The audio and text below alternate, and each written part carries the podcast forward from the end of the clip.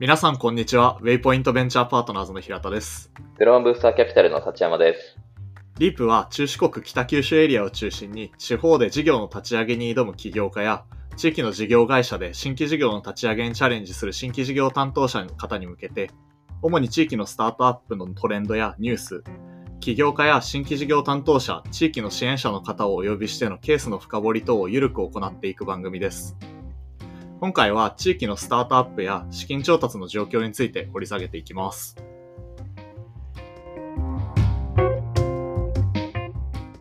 いよいよシャープ3ということで、実はあの我々で言うと2回目の収録というような形になります。あの、今日は音割れてないですかね？これ、あの、事前に確認をしたんで、多分大丈夫だと期待をして撮ってますが、割れてたらもう本当に全力謝罪です。大丈夫です。あの、一応僕の耳には今普通に聞こえてるんで、多分、多分大丈夫だと思います。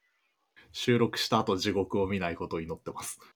そうですね。編集が大変ですからね。いや、そうなんですよね。なんかもう、あれ、あの音が割れてるのはぶっちゃけ編集で何ともならないので、ちょっと辛いなと思いながらやりました。いや、そうですね。あと僕は声のトーンをちょっとちゃんと上げようというふうにあの自分で聞き直して思いました。なんか実際に撮ったものを自分たちで聞いてみると結構自分の話し方の癖とかに絶望するなっていうのをすごい感じましたね。聞きながら、あれとかあのとか、つい言っちゃうあの相槌的なやつって、あれ、あんなに聞いてると聞きにくいんだってすっごい思いました。なのであの、今日のテーマは、あの、裏テーマは頑張って、あの、相槌を減らすっていうところで頑張ります。お互いに裏テーマを持ちながらやるというシャープさんですが、今回は、えっと、中四国のエリアの資金調達の動向というところで、えっと、一応資料をまたご用意しているので、Spotify の方だったりとか、Amazon、Apple の方は概要欄にあのリンクを貼ってますので、まあ、そちらから見ていただけるといいかなと思っております。一応、中四国というふうに、あの、銘は打ってるんですが、スライドを見ていただくとですね、出ているのはなんと島根、広島、徳島しかないという衝撃の事実がわかるかなと思います。なるほど。他はじゃあ、観測がされなかった。まあ、件数があるかもしれないけど、観測されるほどではなかった。件数がまあ、それほどなかったっていう理解ですかね。そういうことかなと思っていて、一応22年のあのイニシャルさんが出しているレポートからデータを取ってきてるんですけど、まあ、その中で出ていたのって、えっと、47都道府県のうち31都道府県はいが載っていて、まあ、網羅率でいうとかなりの割合が網羅されているはずなのに出ていないということなので、はいはい観測が厳しかったりっていうことなのかなとは思います。でも、広島はまあ、あの、増えていってはいる感覚ですよね。まあ、2013年はまあ、これ、0億なんで、まあまあ、ほぼないっていう状態だったと思うんですけど、まあ、あの、そこからまあ、ある意味右肩上がりに登っていって、まあ、2022年はちょっと下落してますけど、まあ、あの、コロナであったりとか、まあ、面談できなかったとか、その辺とかもあるのかなって考えると、まあまあ、割とこう伸びていってるのかなと思う一方で、一方で金額ベースで見たときってこれどうですかね？日本の今国内ってどれぐらい調達できてたっけっていうところでいくと、8000億台半ばから後半ぐらいまで調達額としてはあるはずなので、そうですよね。まあ、そう考えると、2022年ベースで島根、広島、徳島足して31億しかないっていうのを考えると、まあ、やっぱりかなり日本全国から比べると少ない金額になっちゃってるのかなっていうのが現状です、なるほど。まあ、投資がまあどうしてもこう8割ぐらい東京に集中しちゃってるっていうところは、まあこれはあの課題的な意味合いも含めてこう統計的に出てるところだと思うんですけど、まあその中でもこの中四国ってまあとりわけやっぱ少ないというイメージは持ってしまう感覚ですね。そうですね。やっぱり、あの、他の地方のエリアと比べたときに、まだまだ、あの、多分盛り上がっている途中というようなところかなと思うので、それこそ、さっきおっしゃっていただいたように、広島とか2013年0億だったところか、2016年には2桁億円を突破して11億円というような形になり、山が2つほどあるんですけど、2019年には28億円。で、ちょっと20年落ちて、21年には33億円というような形で、やっぱりこう、あの、広島右肩上がりで来てるかなという印象はありますと。で、一方でもう二つ上がっている、えっと、島根と徳島で言うと、どちらかというと、伸びてきているというよりかは、まあ、ちょっと横ばいに近い、うん若干伸びてる風もあるけど、っていうような感じかなとは思っていて、徳島で言うと、2015年が一つ目の山で16億円。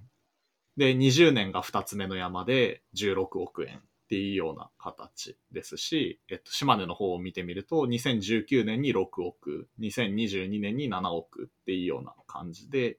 割と限りなく横ばいに近い、やや上向きっていうような感じなのかなと思います、ね、そうですね。ですし、まあやっぱこういう山ができるのって、まあこれだけやっちゃうちょっと母数が少ないと、こう、ちょっと多めの調達が発生した時に一気にこう跳ね上がったりする傾向があるんで、なんかそこの気はするなっていうのがありますというのと、あとまあ、シャープ1、シャープ2の話にこう、ちょっと立ち返っていくと、そもそもこうなんか、中四国地方って思ったより VC ありますねっていう会話をしていた記憶があるんですけど、そこから行くと、やっぱ外にお金が向いてる。まあそこの中四国にあるあの投資金が、どうしてもこう東京であったりとか、こう域外のところで投資がついてるケースがまだまだ多いっていう感覚にはやっぱなってます。そうですね。まさに多分シャープ4で地域の VC、CVC の回をやろうかなと思ってるんですけど、実はかなりの数存在をしていますっていうところは多分シャープ1かなでお話しした通りっていうところですけど、まあ、やっぱりその時もちらっとお話しした通りで、やっぱりシード、プレシードに出すようなプレイヤーってのはあまり多くないよねっていうのもあって、まあ、比較的域外にお金の行き先が向いちゃってるのかなっていうのは現状としてあるような気はしますよね。そうですね。まあ、大型のこう調達で数十億いくってことは、まあ、基本的には少なくともアーリーか、まあ、おそらくまあミドル、レイターみたいなところがいてっていうところがベースかなと思いつつ、うん、まあ、どうしてもやっぱそこはこう伸びてこないっていうことは、その域外にどうしても行った方が起業しやすい環境だったりとか、そっちにやっぱ出てやっている方々。なんでまあこの統計上は、どうしてもこのエリア外、中四国外という形でカウントされている方が、まあそこそこやっぱいらっしゃるのかなっていう気がします。そうですね。なんか、多分さっきのプレシード、シードが投資プレイヤーとしていないっていうのと同時に、やっぱり起業家さんの数も圧倒的にまあ首都圏だったりとか、まあ近隣の比較的伸びている地域に行った方が、やっぱり起業家さんの数も多いよねっていうところもあると思うので、やっぱりなかなか金額を伸ばしていくにしても、まあ伸ばすために投資をさせてもらえるような対象もまだまだ多くはないっていうところはあると思うので、なんかダブルでボトルネックになってる部分、その起業家さんの数もまだ少ないよねっていうところと、やっぱプレシード、シードに出せるプレイヤーがあまり多くないよねっていうのと、まあなんか両方のボトルネックがあって、まあ現状があるのかなとは思っているっていう感じですかね。そうですね。これちょっとなんかご意見聞きたい部分にはなるんですけど、なんかこう、裏を返すと、これ,、これってこう、外に出て起業した方が、まあ、極端に言うと東京行って起業した方がいいじゃんっていう、なんかこう、裏取りにもなってしまいそうな気がしちゃうんですけど、この辺ってなんか感覚どうですか？あー、どうすかね。なんか、それで言うと、僕はあんまりそうは思ってないっていうところはあっていて、もちろんなんかその、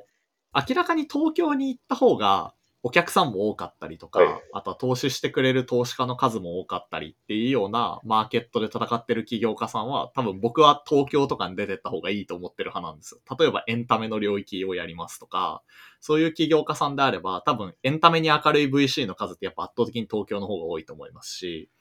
で、そういうエンタメだったりとか、先端の流行りみたいなところってやっぱり東京から来るものが多いかなと思うので、なんかそういうところはやっぱり東京に出てった方がいいなっていう印象を持ちますけど、一方でその地域のアセットをうまく活用するようなモビリティの領域であったりとか、あとは B2B の SARS の中でも現場に導入してもらうようなものだったりとか、あとはここにも今お出ししている通りで大学発のスタートアップみたいなところで大学の研究使ってますみたいなところ。は、まあ、やっぱり地域にいた方が、あの、いいよねっていうところだったりとか、あとはその地域の、そういう大学の研究発のスタートアップに対してお金だったり支援をしようっていう取り組みも実は後でご紹介できたらいいかなと思ってるんですけど、実はそういうのも始まっていたりするので、なんで必ずしも東京に全部出ていくのがベストかっていうと、そういうわけではないのかなと思ったりしてますね。まあ、そうですよね。こうちょっと質問しておきながら、こう話聞いてこう整理したのが、確かに、外にこう、外からお金がついてくるケースが増えてきたなっていう感覚はすごくありますと。割とこうなんか、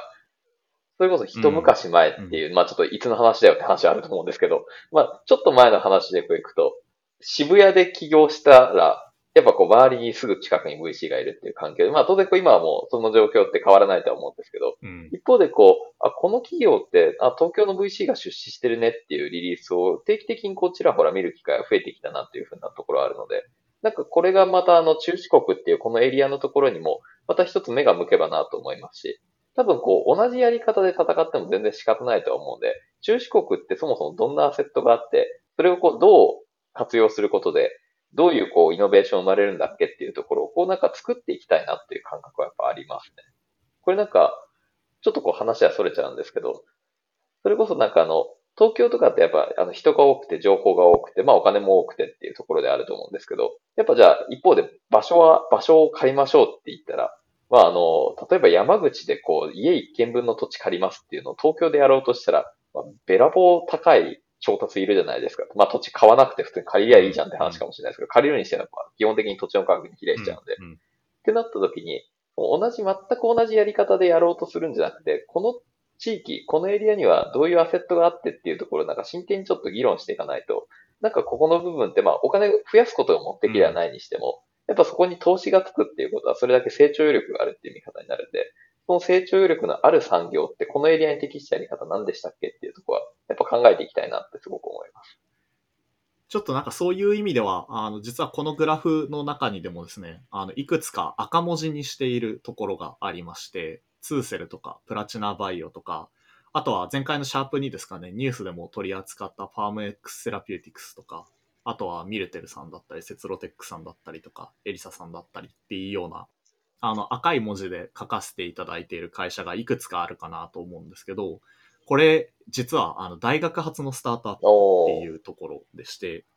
あの、ざーっと見ていただくと分かる通り、あの、各県のグラフの中でボコッと、あの、出っ張っているところに大体赤い、あの、会社の、会社の名前が書いてあるっていうところからも分かるように、割と大学発の研究っていうところには、結構お金がついているのかなっていう印象を持ったりはしますね。そうですね。まあ、業態的にお金がこう、まあ、ソフトウェアでやるのに比べると、どうしてもこう研究費分だけ高くお金が必要っていう目線もあるかもしれないですけど、でもそれだけこう投資がつくだけの、やっぱものがある、それだけの研究シーズがあるっていう見方になりますからね。そうですね。なんで、まさにシャープ2で、あの、立山さんに、このエリアって医療系多いんだっけっていう、あの、問いを立てていただいたかなと思うんですけど、まさにこうやって見てみると、やっぱり医療、必ずしも医療ではないかなとは思いつつも、やっぱりそういう医療系だったりとか、あとは大学発研究みたいなところにお金がつきやすかったりとか、あと場合によってはそういう大学発の研究に、あの、対して投資をしますよっていうファンドが、シャープ4でご紹介できると思うんですけど、そういうファンドがたくさん出てきていたりっていうのもあるので、そういう意味ではすごく特徴的かなと思っているのと、合わせて、あの、何回か前のタイミングでギャップファンドっていう話をちらっと頭出ししたかなと思うんですけど、実は去年からですね、あの JST の、えっと、スタートという事業に、えっと、中四国エリアのコンソーシアムも採択をされていて、PSI ギャップファンドの第1回っていうのが2022年に行われていたりするんですけど、まあ、そういった形でかなり大学発の研究を支援しよう。で、そこから起業家を生み出していこうっていう取り組みが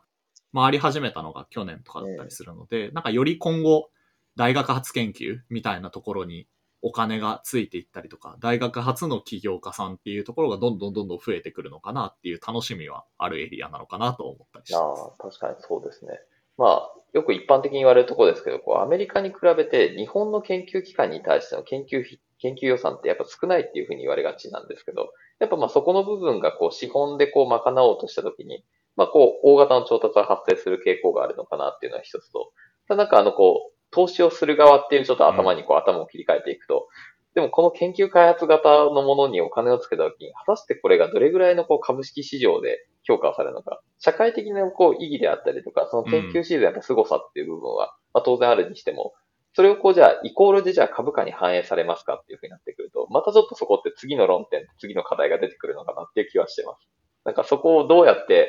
クリアしていくのか、ある意味こう社会実装的なところですよね。こうあの、こういうのシーズがあるのでこう売りますっていうふうにやっちゃうと、まあちょっと表現、悪い言い方で聞こえるかもしれないですけど、やっぱプロダクター的にどうしてもなってしまうので、まあ、そうではなく社会で求められるものって何でしたっけと、とはいえやっぱ研究シーズっていうのはやっぱ強いプロダクトがあるのであれば、その強いプロダクトをどうこうなんかあのニーズとマッチさせるかっていうところは、結構やらないといけないし、やれる人がまだ少ないっていう気はしますね。まあ、日本全体で見ても多いのかって言われたら、まあ、まだ、なんかまだ少ないのかもしれないですけど、なんかそこはこう一つこの中四国の研究シーズンに対して、まあそれをこうイノベーションの一つのこう足がかりにするって考えると、なんかそこの人の面であったりっていうところもちょっと一瞬頭をよぎったりしますね。そうですね。まさにその、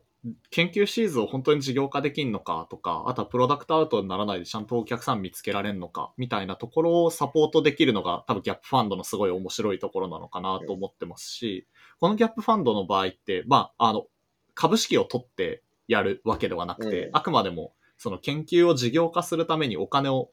まあ、ある意味支援をするっていうような形なので、まあ、株価がついたりすることもなければ、株式会社にしてないといけないっていうわけでも全くないものなので、そういう意味では、その VC がより投資しやすくなったりとか、しっかりと事業として形になっていくのであれば、その伸びていくっていうところまでしっかり支援できる取り組みなのかなとも思いますし、あとは、ある意味で VC 泣かせだなとは思うのは、その支援の金額が最大3000万までつくんですよね。なるほど。なんで、これだけ大きい金額を支援できるっていうのは、ある意味その事業化に向けたサポートの手厚さであったりとかするのかなと思いますし、やっぱりそこまでお金をしっかり使ってターゲットを見つけられるのであれば、まあ何もない技術だけで経営人材の方を探してくるときよりも、比較的、それでも多分難しいとは思いますけど、経営人材を見つけやすい土壌をまあ、事前に整備できるっていう意味では、なんかすごくいい仕組みなのかなと思いますし、まあ、来年度以降どうなっていくのかっていうのはすごく注目したいところかなと思ったりします。そうですね。いや、経営人材の課題って本当に今、もう本当強い課題だと思ってて、っていうのが、あの、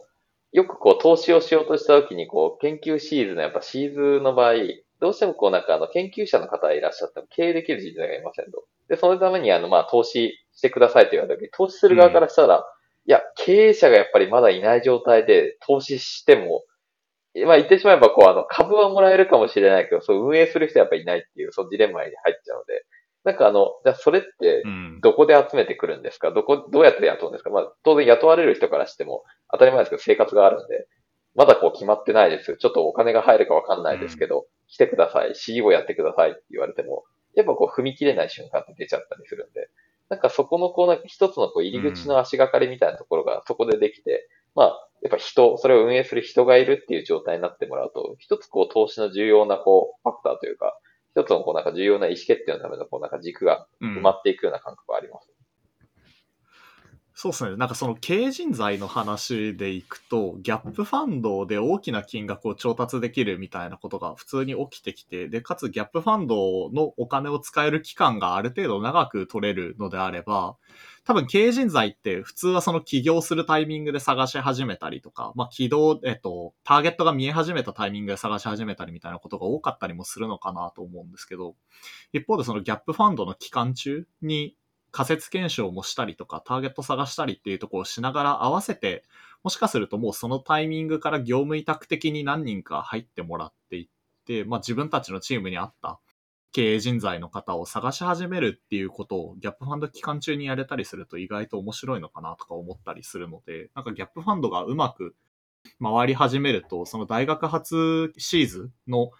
起業の時の経営人材の集め方みたいなところのスタンダードも少しずつ変わっていったりするのかなっていう気はちょっとしてるんですよ、ね、ああ、確かにそうですね。いや、経営人材多分本当に課題あると思ってて、まあこれあの、別にあの、研究シーズン限らずの部分にはなると思うんですけど、特にやっぱ研究シーズンの場合って、こう、研究者の方ってもうその道のもうプロフェッショナルがいらっしゃるんで、まあ、わかりやすく言うと CTO はいる状態だと思いますと。ただそれをじゃあビジネスとして執行していく、まあ、経営をする CEO だったり COO だったりっていうふうになると、まあ、必ずしもその研究者の方が全部できるわけではないとやっぱあったりしますと。なんかそうなった時に、その CEO の人たちをこう集めてこようっていう時に、まあそもそもその技術分かってっていう人が、まあ、まず少ないっていう前提があるのに比べて、ある、ありますし、まあさらに、こうなんかあの、一番最初の状態だったら基本的に研究シーズンってやっぱ収入がまだない状態なんで、それに対してこう、まあ本人たちはやっぱ生活があるんで、まだこうお金が入ってくるかわかんないですけど、地位をやってくださいって言われて、やっぱやりにくい部分ってすごく多いですと。なんかそこをこうギャップファンドであったりとかがあることで、早いうちからこう、まあ、お金がまず初期的なものがありますと。で、そこでまあ CEO であったり CO であったり経営人材が探してくるため、まあその人たちのまあ一定のこう給与であったりっていうものもありますと。で、そこをこう、じゃあ事業化をした上で、じゃあその事業として、じゃあこれ投資家に回っていって、まあより大きなお金を集めますっていうところ。まあ当然こう3000万ってやっぱ初期としては大きいにしても、一方でこうなんか研究ガチでやろうと思ったら、桁がやっぱもう一つ二つ上のものが必要になってくるんで、まあなんかそこに必要なお金をこう出す資金の出しの人たちとどう会っていくかっていうところで言ったら、やっぱそこのこう、最初の入り口のお金っていうところがあるのとないのはかなり違うのかなと思ってます。うん。いや、まさにそうですね。なんで、やっぱり、あの、中四国エリアで言うと、そういう研究開発系のスタートアップが増えてきているし、やっぱり、あの、新しい、そういうシーズから事業化するような支援が徐々に徐々にできてきていて、まあ今までのスタンダードではないやり方も少しずつ出てくるっていうようになってくると、まあこのエリアのスタートアップの環境みたいなところもまたちょっと変わるのかなと思いますし、まあ、大学発の研究だけではなくて、大学発の研究のところが盛り上がっていくことによって、まあエリア自体に注目が集まってきて、まあその他のスタートアップに投資をするような投資家の人たちも入ってくるっていうようなエリアになってくると、徐々に徐々に投資金額、調達金額自体のところも上がってくるのかなという意味では今後に期待なのかなと思っております。なんかちょっと別のテーマに入っちゃうかもしれないですけど、こうあの、支援者側にもその技術を求められるっていうところがあるかもしれないですね。その技術がわからないとそもそもどういう経営人材合ってるかとか、うん経営の仕方にしても外部としてどうアドバイスしていいかっていうところがやっぱわかんなくなっちゃうんで、基本的になんか聞きながらじゃあ今こういう研究の進捗状況です。そうなんですね。頑張ってくださいでやっぱ終わってしまうと、やっぱ支援としてはこう、あの、もう少しやりたい部分で出る気もするんで、なんかそこでいくと、やっぱ技術について分かる人自身も増やさないといけないのかなって、もうこれ完全に別テーマに入っちゃいますけど、はすごく今聞きながら感じました。うんうん。そうですね。まさにおっしゃる通りだと思うんで、VC 側も、あの、も、持つべきスキルが変わってくるのかもなとは思ったりします。じゃあ今回はこの辺で終わりにしましょうか。はい、そうですね。いやありがとうございました。じゃあ今回はこれにて以上となります。じゃあよろしければチャンネルのフォローと概要欄にあります Twitter のフォローなどもお願いいたします。また、あの、ご意見であったり取り扱ってほしいテーマは概要欄にありますホームより受け付けておりますので、ぜひお送りください。ではそれではまた次回お会いしましょう。